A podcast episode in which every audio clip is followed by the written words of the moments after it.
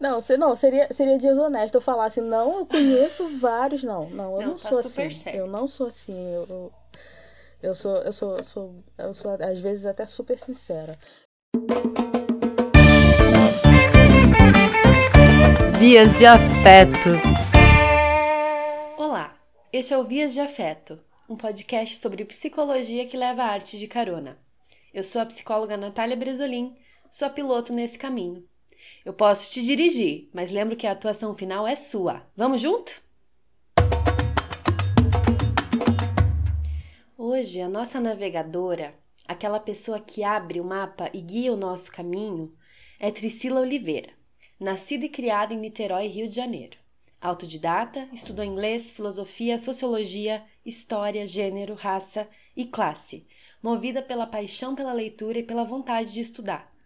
Em 2015, encontrou no Instagram um espaço para vociferar, como ela diz, pensamentos e opiniões sobre desigualdade, racismo, machismo e classe.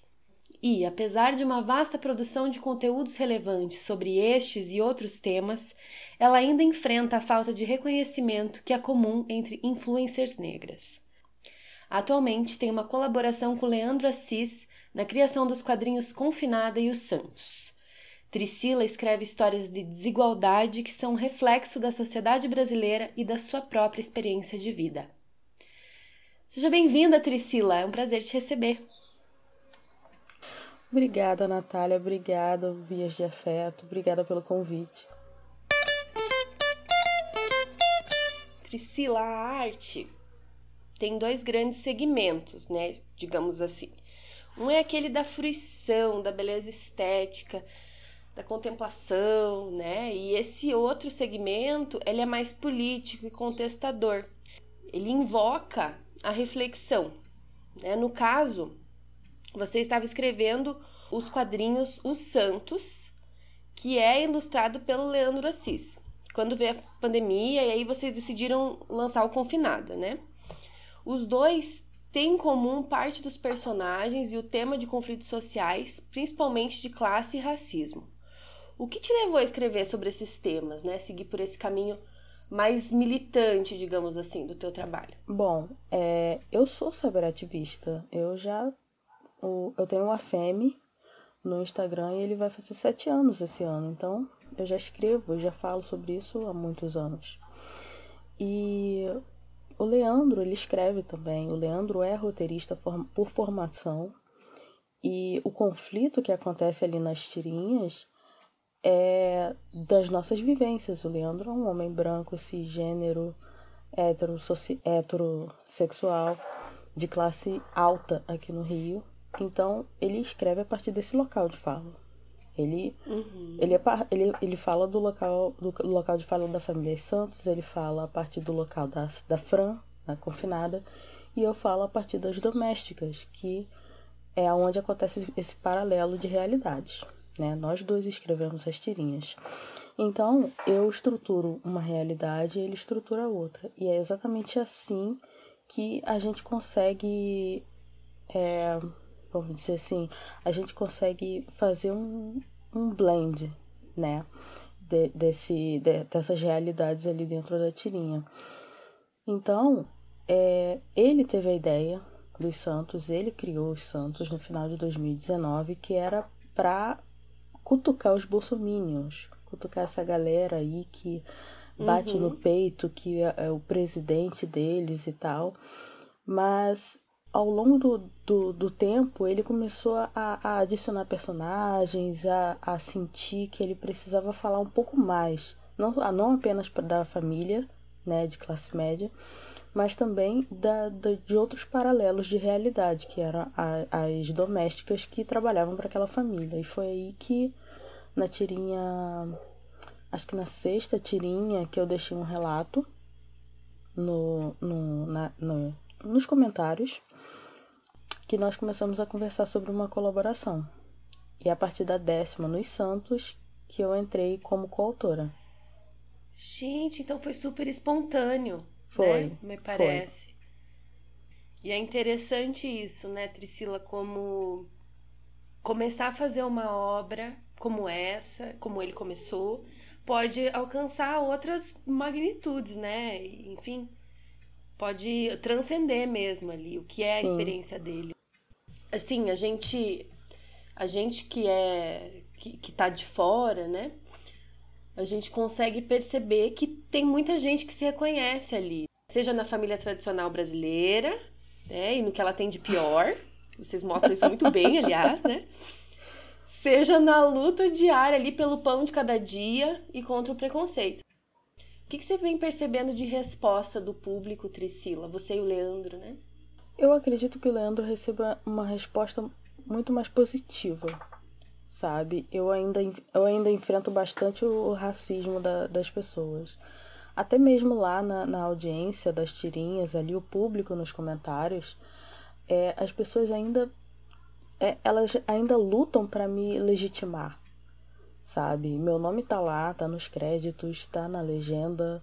É, eu mesma já apareci, né, na, num, num spin-off que a gente fez na, da, da Confinada, mas as pessoas ainda têm essa dificuldade de, de reconhecer que existe uma, uma pessoa negra ali na coautoria das tirinhas. E aí, é óbvio, né? Muitos, muitos, muita gente começou a seguir o AFEM a partir das tirinhas, né? Muitas pessoas estão seguindo ali. E elas veem que eu tô ali já há anos falando de todos os assuntos, levantando várias bandeiras, é, desenhando todos os dias as problemáticas da sociedade, falando de política. A gente passou 2000, a gente sobreviveu a 2018, todo o ódio na internet, mas ainda assim a pessoa chega ali e ela ela né, o, o racismo ele é invisível, Natália. Assim, não é, não, não é uma coisa que Sim. você vai pegar e palpar, você vai segurar na sua mão. O racismo é algo invisível é algo que a maioria das pessoas brancas praticam e elas simplesmente não conseguem compreender que elas estão praticando aquilo. Então as pessoas elas chegam no, no AFEM e elas querem que eu me prove, como se, sabe, eu tivesse que me provar entendida sobre aquele assunto. Ah, mas você já escreveu algum livro sobre isso? Eu falei, gente, eu sobrevivo a minha vida inteira a racismo, eu tenho que escrever um livro para te provar que eu sei o que eu o que eu sei, o que eu sinto, o que eu sinto todo dia, sabe? É, é, é bizarro, sabe? Eu, eu, tenho, eu tenho usado ultimamente muito essa palavra bizarro porque eu não encontro outro adjetivo. As pessoas elas, elas sentem uma, uma, necessidade de estar o tempo todo legitimando a pessoa negra, é, deslegitimando a pessoa negra. E nós, né, do, do outro lado disso, a gente tem essa pressão imensa, tonelada de ter o tempo todo que se provar. O tempo todo, sabe? Mesmo pessoas formadas, pessoas. Eu sigo acadêmicas, doutoras negras, e elas elas falam muito disso, que é o tempo todo uma aprovação, o tempo todo, não interessa quantos títulos você tenha, livros que você tenha escrito, programas que você tenha participado, você tá ali o tempo todo porque é a cor da sua pele que vai determinar o, a respeitabilidade que uma pessoa vai te tratar, sabe? Então, assim, a boa parte da audiência das tirinhas ainda me invisibiliza. Muita gente sim se reconhece, mas eu acredito que a boa parte da resposta positiva às tirinhas, o Leandro vê muito mais do que eu. Gente. E assim, Trisila, pensando também na linguagem que vocês usam, né? Que, que é os quadrinhos. E no Instagram, que tem uma, um alcance maior, né? Diferente de você escrever um livro, né? De, de, enfim, de alguma outra mídia que não esteja tão, tão presente no nosso dia a dia, né? Você percebe que essa visibilidade também intensificou essa, essa visão, tanto positiva quanto negativa aí? Sim, o Instagram ele, ele, ele ainda é instantâneo, é, ele é automático, ele é muito rápido. A gente está falando de uma, da maior rede social hoje, né, em número de usuários. Então é tudo muito rápido, muito rápido. Se você faz um, um conteúdo, você posta lá, você vai receber a resposta imediata, seja positiva ou seja negativa. Então, assim, é, ao longo do, de, da, da colaboração com o Santos e a Confinada, o Leandro, ele, assim, ele foi tomando um susto com a audiência que é, sabe, tava crescendo 50, quase 100 mil é, é, seguidores assim por semana. E aí ele começou a crescer, crescer, crescer, crescer. E assim, e a gente estava debatendo sobre a minha invisibilização. Ele falava, e os, e os comentários e os elogios eram todos singulares. Eu falei, gente, mas meu nome tá ali, as pessoas não enxergam, as pessoas realmente não enxergam e tal. E a gente organizou ações por, por stories e tudo mais para falar disso, mas ainda assim não, não rolou, né? Não aconteceu. E aí você vê que as pessoas elas têm uma resposta imediata. Muita gente não deixa comentário, muita gente ainda tem dificuldade em se expor, principalmente quem é mais vulnerável, né? Como a gente está falando, aí mandam no direct. Quem, quem me enxerga ali, né? Principalmente mulheres negras que não se sentem tão à vontade para falar com, com um homem branco, me enviam também coisas que elas passaram, coisas que elas estão identificando que eram abusos, que era uma exploração dentro do trabalho delas. E a gente está falando de um país que a gente ainda está vivendo um pós-escravidão, sabe? Pessoas negras ainda, ainda precisam de políticas públicas para serem inseridas na sociedade. Então, quando a gente olha para essa semana, né, é, dia 13 é o dia da abolição. E eu vou ter que falar abolição entre aspas, né? Porque é, foi um golpe.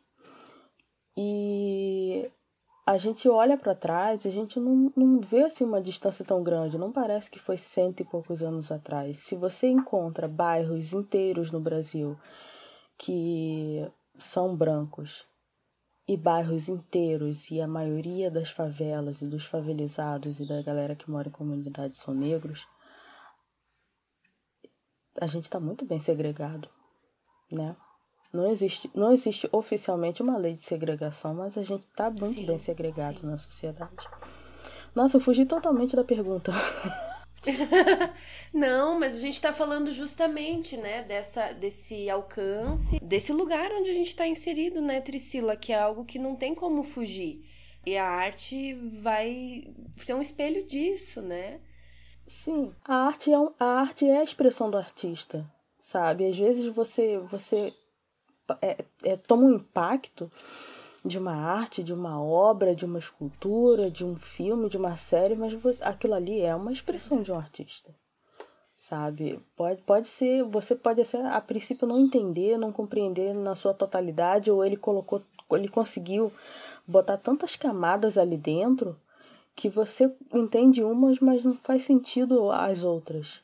Sabe? A menos que tenha ali uma explicação, que tenha um rótulo, que tenha um título e aí você olha e você não, realmente não entende, porque assim, todo artista, a cada década, né, ele, ele expressou aquele momento. Ele construiu aquele momento, ele expressou aquele momento, o que ele estava vendo, o que ele estava vivendo, o que ele estava percebendo da sociedade, naquele momento da história. Então, assim, a gente estava conversando com uma historiadora e ela falou: nossa, Confinada virou uma obra desse momento de pandemia no Brasil. E é, e é interessante a gente pensar como, como essas expressões artísticas, Tricila, elas estão ficando híbridas, né? Com a nossa, a nossa própria forma de nos relacionar, né? Veja bem, a gente está se relacionando aqui ciberneticamente, né? A gente está aqui numa, numa chamada de Zoom, né? A gente, todo o nosso contato foi, foi virtual antes daqui, né? Então, realmente, assim, nossa, a gente está chegando a outros lugares, né, estranhos. E que bom que a gente está acessando esses lugares de estranhamento, né, e de enfim, de exploração mesmo das redes sociais e, e, e dessas possibilidades diferentes que elas dão, né? Eu acredito também que Confinada é uma obra uma obra que marca assim esse momento, né, que a gente está vivendo. Marca mesmo. Eu acredito assim, é, eu tenho 36 anos. E eu só tive acesso à internet há poucos anos atrás, sabe? Acesso de internet na minha casa. Quando eu precisava usar a internet ou até mesmo enviar um currículo, eu andava até o centro do meu bairro para usar uma lan house, né?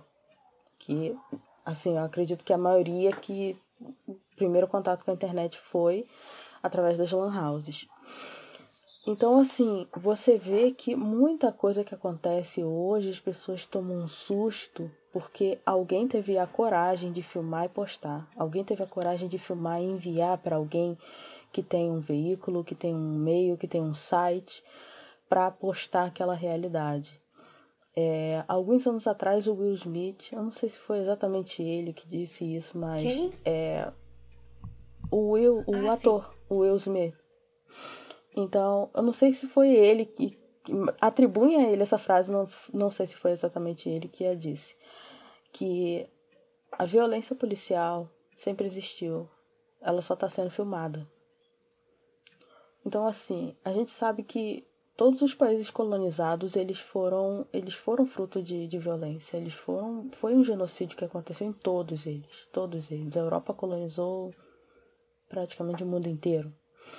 Então, hoje, com a, com a internet, eu não existe mais, sabe, Natália, a pessoa falar que não sabe o que é racismo, que não sabe o que é machismo, que não sabe o que é preconceito, que não sabe que aquela piada que ela tá fazendo pode machucar, sabe? Se você tem é, perfis na rede social, se você pesquisa, se você usa serviço de streaming, se você ouve música, se você assiste série, se você, sabe, você tem um canal no YouTube, gente, você pode pesquisar o que é preconceito, você pode buscar outras realidades. Sim. Com cinco minutos ali, você faz uma pergunta no buscador e você tem milhões de, de respostas, sabe? Então, graças a Deus, hoje a gente tem a internet a nosso favor, né? E, E às vezes não tanto a nosso favor, né? Também tem esse, esse outro lado, né, Priscila, que é complicado. tem o outro lado humano, né? O outro Sim. lado humano, né? A gente, Sim. a gente precisa.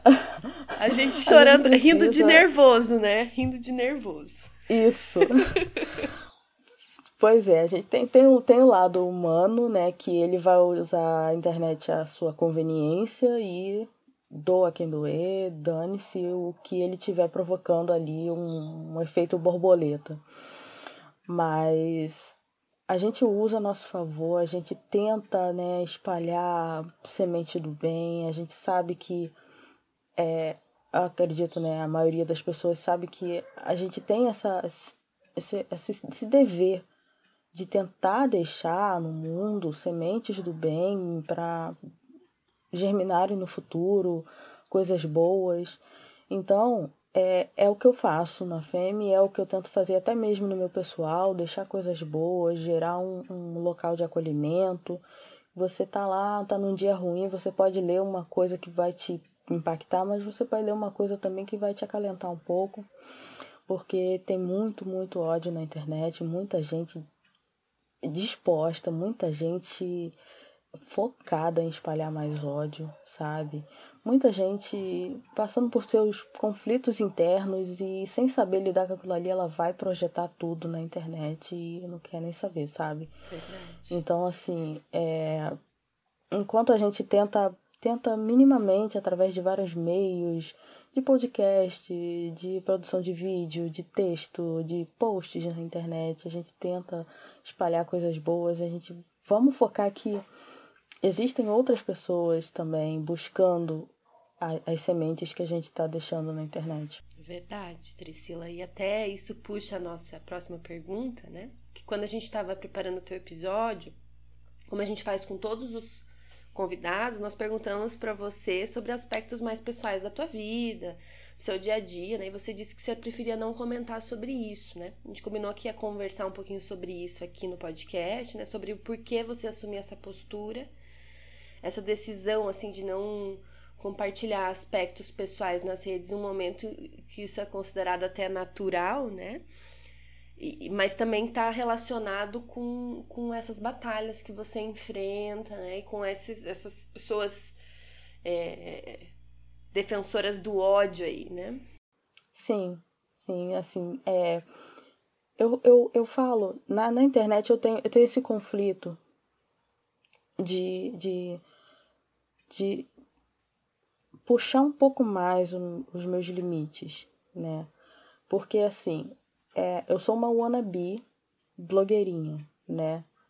wannabe boa influência na internet. Então, tem lá um perfil, tem 90 mil, tem verificado e tal, mas assim, eu ainda não trabalho com o meu perfil, ainda não, não, não tenho publicidade ali. Mas quando a gente está falando de internet, as pessoas vendem a rotina delas, né? É acordar de manhã, é fazer faxina, é o relacionamento delas que elas postam na internet, é a família que elas também postam. É, às vezes as pessoas fazem até tour pelas suas casas, sabe? E você conhece tudo da vida daquela pessoa. Assim, eu, eu não me sinto à vontade a fazer isso, porque, assim, dificilmente uma pessoa vai atacar uma, uma menina é, é, padrão, branca na internet, que não tá levantando nenhum tipo de bandeira. Que ela só tá ali postando a foto dela, curtindo, fazendo dancinha e tudo mais. Porque aquilo ali é, é a rotina dela, é a vida dela, é a realidade dela e ela não se sente afetada por nenhum tipo de preconceito. Então, ela não vai levantar nenhum, nenhum, nenhuma causa ali, ela não vai falar de nada disso. Então, beleza, para ela é 100% positiva a internet. Se ela receber uma crítica, talvez o mundo dela caia, talvez a bolha estoure. Mas para mim é, é, é perigoso, sabe? Vender essa rotina, botar um pouco mais da minha intimidade na internet, porque eu enfrento um, um, Não é uma água tranquila que eu enfrento na internet. Na maioria das vezes eu, eu enfrento, só enfrento ressaca, sabe? Sim. Na maioria da, das vezes lá no AFEM e as pessoas procuram automaticamente o meu perfil pessoal, eu enfrento essa ressaca de pessoas que me procuram para despejar o ódio delas. As pessoas se veem no direito de me machucar sabe? O corpo negro é a carne mais barata do mercado, elas se veem no direito de me machucar. Então, muito pouco você entra no meu perfil pessoal, você não vê foto da minha família, você não vê meus familiares, eu, eu quase não falo ali sobre isso, que é justamente porque na minha família poucas pessoas usam o Instagram, a maioria está no Facebook. Mas poucas pessoas usam o Instagram, né? Muita rede social, a galera não gosta muito. Então, eu já nem sigo eles, sabe? Eu sigo sigo o perfil do meu irmão, da minha cunhada, do meu sobrinho que quase não usa também, mas eu já não sigo eles, que é para já não ter, sabe, um caminho a mais para as pessoas que querem machucar, querem falar, despejar o ódio delas. E para além disso, né, outra faceta do racismo é a instrumentalização das pessoas negras. Por exemplo, quando a gente fala das nossas dores, né, e muita gente gosta que a gente permaneça o tempo todo falando da nossa sobrevivência, elas tomam aquilo ali como uma experiência de validação de privilégio, sabe? E é aquilo ali, é alguém tá, tá contando que na época da escola só ia de chinelo. Uhum. aquela pessoa, ao invés de enxergar aquela realidade e praticar empatia, com tal realidade, ela, graças a Deus que eu tinha tênis. Ou uhum. seja, sim. sabe? A, a experiência que o outro está contando e não é para você para você ter pena, para apenas contando a realidade dele, apenas contando que nossa, na época da escola eu só ia de chinelo. Hoje, graças a Deus, eu tenho um sapato, sabe? Então, ao invés da pessoa praticar a empatia e pensar em outras realidades que podem continuar acontecendo, de outras crianças indo de chinelo para a escola, ela pega aquilo ali como uma experiência para validar o próprio privilégio. Então a gente está o tempo todo batalhando esse tipo de objetificação. Cara, ninguém na internet, nenhuma pessoa preta na internet queria estar tá todo dia falando de racismo. E a gente até fala isso. É, existem pessoas excelentes excelentes profissionais em diversas áreas. Só que toda vez que a gente fala de qualquer outro assunto, a gente é completamente ignorado. E a gente é completamente ignorado por sermos pretos. Sim. Aí a gente volta a falar de racismo. É um ciclo. Sim. Um ciclo que nunca para, nunca, nunca cessa, nunca dá uma pausa. Não, peraí, vamos falar de outra coisa. A gente fala de outra coisa e a gente é ignorado. E a gente vê isso em números na internet. Então, Sim. assim, óbvio, né? Existem pessoas negras, né, que elas podem botar a intimidade delas na internet, que falam até mesmo de, de sexo, de relação sexual, até abrem relacionamento, né? No Twitter, no Facebook, mas assim, é uma coisa que eu, eu, eu ainda assim, né, nesse, nesse, nessa, minha, nessa minha esperança de wannabe blogueirinha, eu ainda tenho esse conflito de contar um pouco mais da minha intimidade e isso voltar como um, um bumerangue para pessoas me ferirem. É, existe essa hiperexposição, Trisila, mas eu acho que você fala aí também de um de uma possibilidade que existe, né? Tipo, de você se proteger também. O que você posta é o que você posta, né? E acho que a gente respeita isso. Aqui no, no Vias a gente respeitou, né?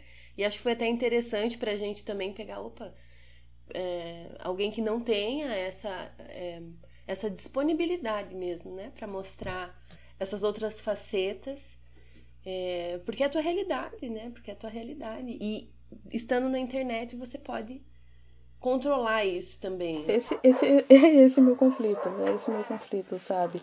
Porque o mercado ele foi construído assim, né? Blogueiras contam as, vid as vidas delas na internet. Blogueiras estão o tempo todo falando. Da, é, é um diário.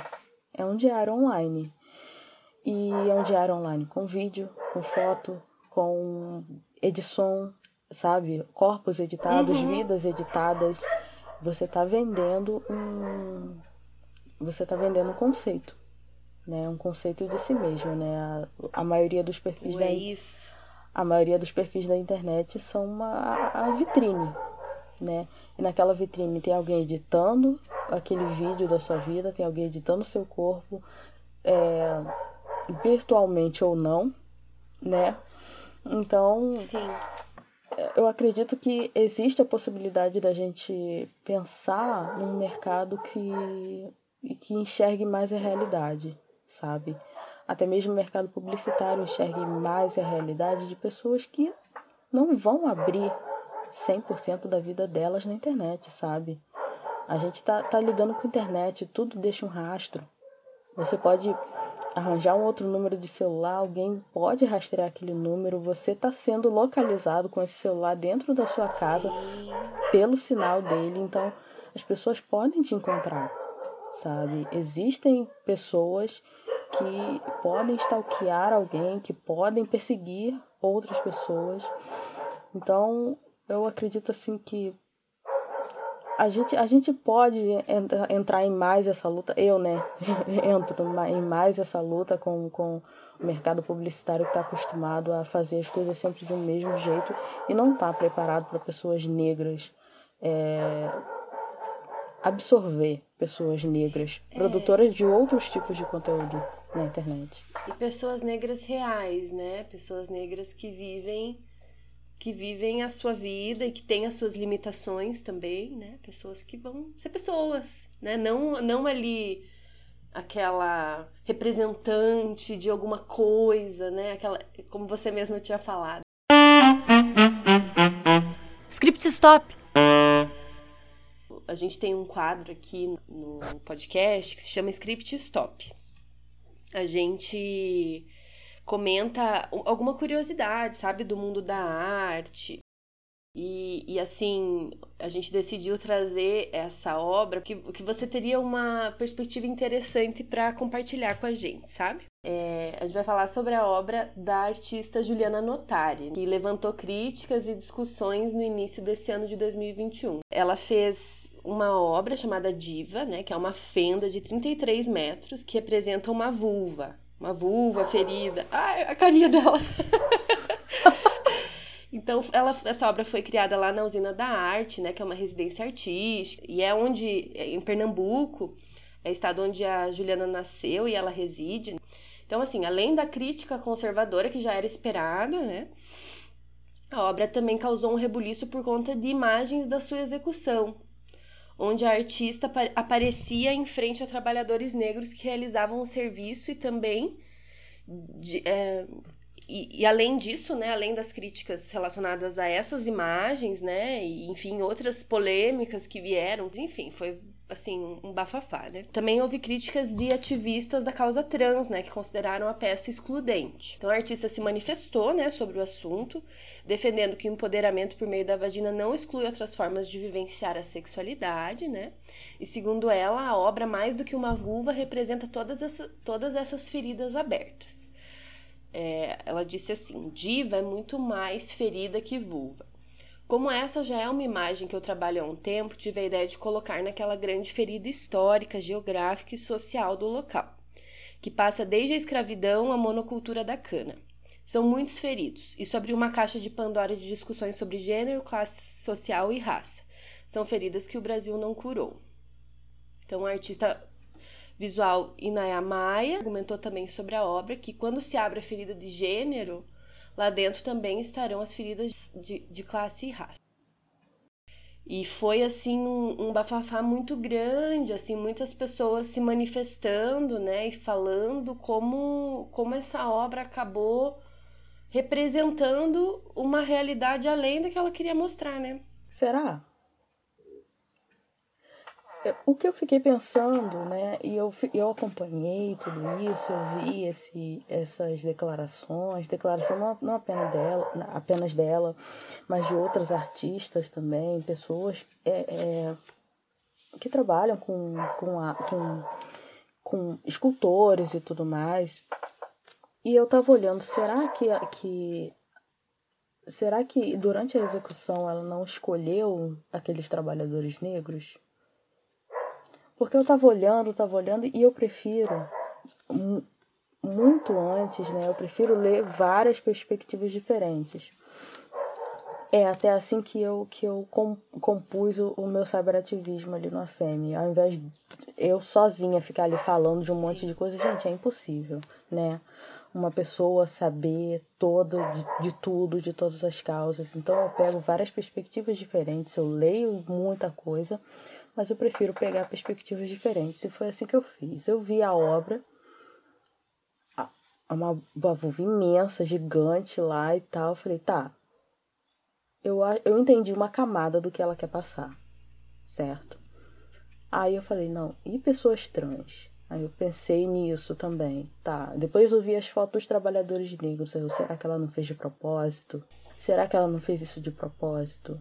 Aí continuei lendo, continuei pesquisando sobre e eu não cheguei a uma conclusão. Eu prefiro, sabe, realmente eu não vou, não vou falar, mas eu não cheguei a uma conclusão do que tudo que ela quis passar, ou realmente ela só pensou numa camada e ela atingiu outras, porque quando você fala de racismo, não tem como você excluir gênero, não tem como você excluir classe, se você sabe que o gênero que mais é assassinado são mulheres negras no Brasil.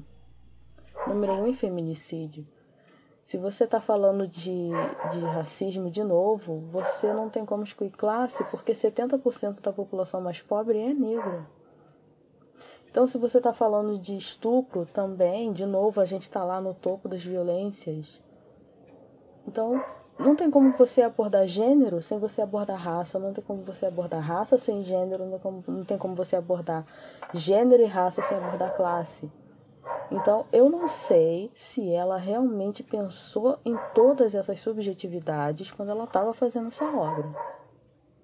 Não tem como saber se. É verdade. Nossa, eu não tinha pensado nessa possibilidade, assim, né? Que tinha sido, às vezes, até a intenção, né? Dela. Mas assim, realmente, eu lembro assim que para mim foi um mindfuck, sabe, Trisila? Foi um mindfuck também quando eu fui explorando essas essas visões diferentes, assim. É, dei uma olhada em mesas que ela fez em universidade. Ela foi lá na PUC de Pernambuco, falou, né, um pouco sobre isso. Mas é, é interessante como uma coisa que eu percebi, assim, né, como essa comunidade de artistas brancos abraçou ela, sabe? Isso me chamou muita atenção, assim, nessa mesa, por exemplo, eles pouco falaram sobre esse desdobramento, sabe? Que é uma coisa que aconteceu e se a gente for analisar a obra, a gente precisa analisar esse desdobramento, sim, né? É, é muito interessante perceber, né? Perceber como o privilégio atua até nisso. A coisa de autoproteção, assim. Sim, sim. É, é, existe uma tese maravilhosa, genial, que é o pacto narcísico da branquitude. Porque dificilmente, quando a gente. Vou dar um exemplo de um caso recente. O caso da Mari B. Ferrer. O cara, o cara é branco, hétero, cisgênero, com grana, com todas as provas possíveis e imagináveis do abuso que ela sofreu e ele foi absolvido. Absolvido. Não é a primeira vez que casos assim acontecem, já aconteceram vários outros casos que viralizaram ao longo dos anos. Aconteceu um caso nos Estados Unidos em que o abusador ele confessou o crime. Um aluno de Stanford, ele confessou o crime porque ele fez o que fez porque a menina tinha rejeitado ele. E o juiz absolveu ele porque ele era um menino muito novo e isso ia gerar um impacto negativo na vida dele. Ele, ele confessou, ele confessou e ainda assim o juiz absolveu ele.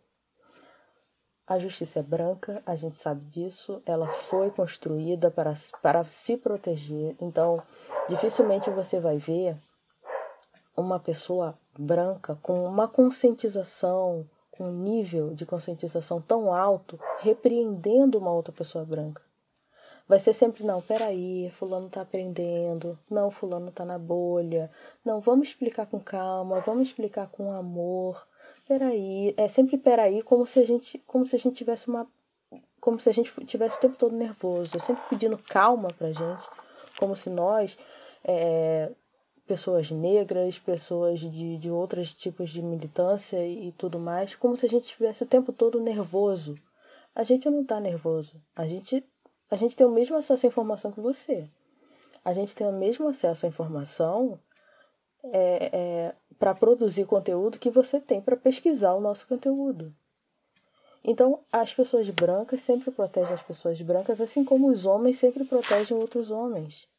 Então, quando você pega o privilégio branco e o privilégio de gênero que os homens têm, a gente tem um combo de mulheres sendo abusadas de mulheres sendo assassinadas, de mulheres sofrendo viol violência de gênero, sem nada acontecer para eles.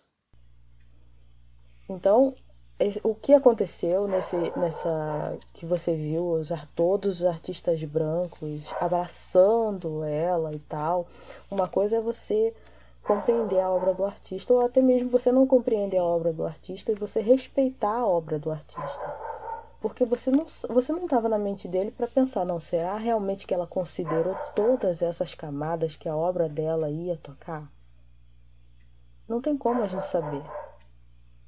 Então, assim, é, seria mais interessante muito antes, né, da, das, principalmente das pessoas brancas, e eu falo pessoas brancas, não branquitude, porque é, é, usam de forma muito errada branquitude. Branquitude não é não é o coletivo de gente branca, não. Eu falo pessoas brancas porque, assim, não são todas, não, não dá para generalizar. Existem pessoas brancas bastante conscientes, existem pessoas brancas que se racializam, porque o branco foi estabelecido como padrão de ser humano, tanto que ele não gosta de ser racializado. Volta e meia eu sou chamada de racista reversa porque eu chamei uma pessoa branca de branca. Olha só. Exatamente. Mas você é o que se não é branco? Não, eu sou uma pessoa. Exatamente. Ela, ela, ela, ela entende que ela que ela é que ela é uma pessoa e eu sou uma pessoa que eu sou preta, entendeu? Então assim, como uma pessoa branca, ela foi posta nesse nesse nesse padrão de ser humano, tudo que é diferente dela sofre preconceito, é racializado, é visto como inferior, e isso é uma lógica supremacista. Nossa, é verdade, né? Isso é uma lógica supremacista. Então, esse, esse pacto narcísico da branquitude de sempre se proteger, de sempre acalmar as coisas, sempre pedir amor, como se tivesse realmente a possibilidade de serem atacados, de sofrerem um racismo reverso, sabe? Na sociedade, como se isso fosse uma possibilidade. Sim, sim. É bem interessante, né? Coloca mesmo quase como uma questão inconsciente, né, Trisila? Porque realmente, né, independente da pessoa ter noção do que, se, do que seria o pacto narcísico, ela pode, ela faz isso, né? E a gente sabe que para não fazer isso é um trabalho, né? Como você mesma falou, é um trabalho assim que eu nem sei se é uma vida. Numa vida a gente consegue dar conta de trabalhar, né? Mas é é um exercício, assim, de até tornar essas questões inconscientes conscientes, né? Se perceber fazendo. É, e é uma parada difícil de fazer, é muito difícil de fazer. De estar tá nesse lugar, assim, de incômodo. Porque, porque assim, você como psicólogo vai entender bem, porque é o uhum. ego. É, tu, é tudo uma questão do ego. Ah, porque, ah, não, é, é, como a desconstrução machuca. Machuca sim, no ego. É verdade. Porque você vai ter que deixar algo que a vida inteira você acreditou fazer parte de você. Assim como, o, assim como a, a, essa, essa, esse conceito de masculinidade foi construído em cima da opressão de gênero, como é que o homem vai desconstruir essa masculinidade tóxica simultaneamente construindo uma mais saudável se ele não oprimir.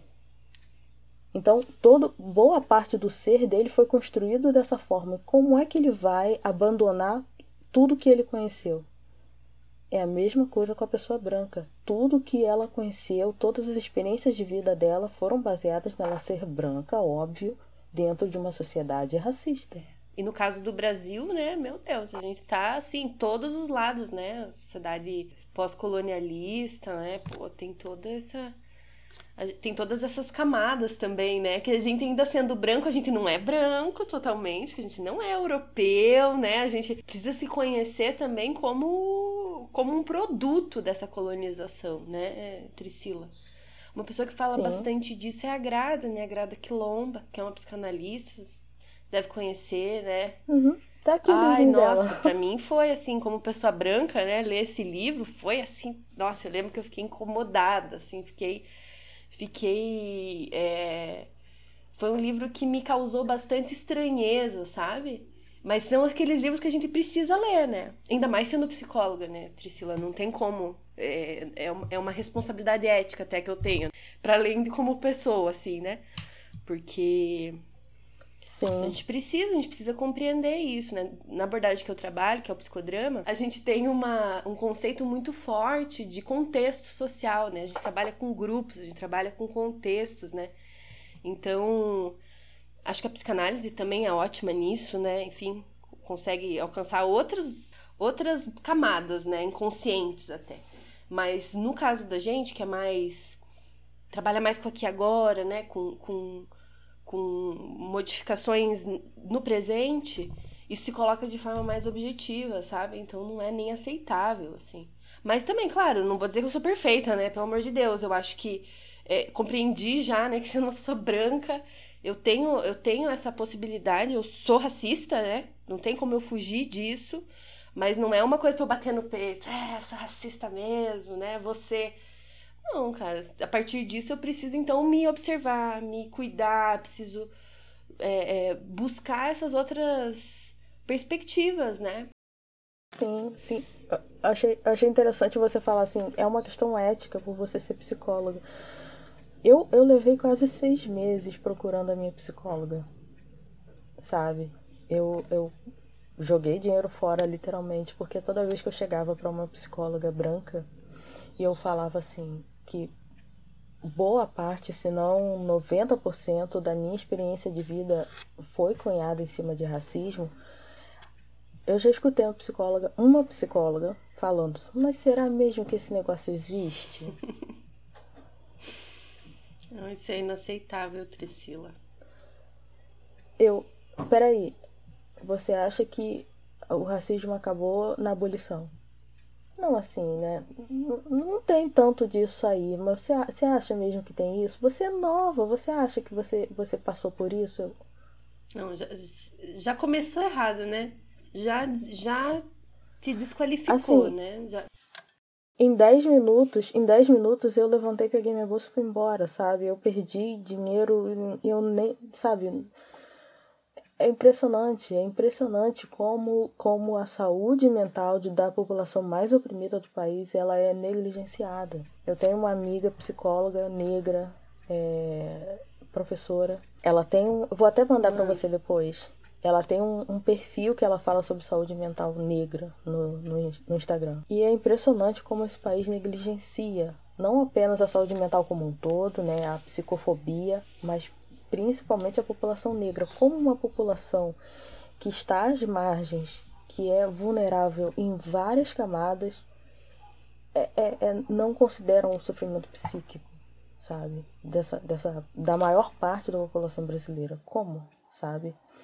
E assim, a gente sabe que, que terapia, a gente precisa muito de terapia e não é uma coisa acessível, ainda é muito elitizada mas a gente precisa falar, precisa continuar falando a importância não apenas da terapia, mas para pessoas negras acessarem é, é, formas de, de, de, lidarem com todos esses conflitos, com a, com a, a construir saúde mental, né? De uma, ter, ter, ter assim, é, é conseguir identificar de onde vem esse sofrimento psíquico Exato. que a gente tem. E dos profissionais de saúde mental também acolher, né? Acolher essas diferentes realidades, essas diferentes. Porque eu, gente, a gente não é europeu, a gente precisa se situar aqui, né? Eu digo até nós brasileiros, né? Quanto a gente tem para construir sobre a, a, psicoterapia, a subjetividade, a psicologia do nosso povo, né? E tem gente fazendo isso muito bem, sabe? Eu, eu tenho esperança, assim, que a gente vá desenvolver, sabe, essa, essa consciência sobre, sobre nós, né? Ai, Trisila, uma honra receber você. Obrigada por essa conversa interessantíssima. Cara, obrigado, obrigado. A gente teve um monte de contratempo, né? Pô, nem me fala. Mas. Mas obrigado, obrigado pelo, pelo convite, obrigado pela insistência. É... Podcast é uma linguagem tão nova. Eu confesso para você que eu não, não acompanho podcast por falta de tempo, sabe? Não tem assim, ah, não tenho esse podcast, tenho. O podcast ainda é uma coisa muito nova que começou acho que uns dois, três anos atrás, com força aqui no Brasil, mas eu ainda não, não acompanho, sabe? É... Podcast. Ah, mas tudo bem, tudo bem. Eu acho que é, são muitas as linguagens Não, é... também, né, Priscila? E, e, assim, agora também você tem um episódio teu, né? Pelo menos esse aqui você vai ouvir. vai ouvir, né? Não, você, não seria, seria desonesto eu falar assim, não, eu conheço vários. Não, não, eu não sou assim. Não, tá eu não certo. sou assim. Eu, eu, eu, sou, eu sou, eu sou, eu sou, às vezes, até super sincera. Pessoal, o podcast Vias de Afeto fica por aqui, mas o caminho continua, sempre em direção a uma vida mais ativa, criativa e transformadora. Agora é com você, protagonista. As cortinas estão abertas. E eu, Natália Bresolim, espero você. Até lá! Vias de Afeto. Esse podcast tem apresentação de Natália Bresolim e produção de Amanda Yargas.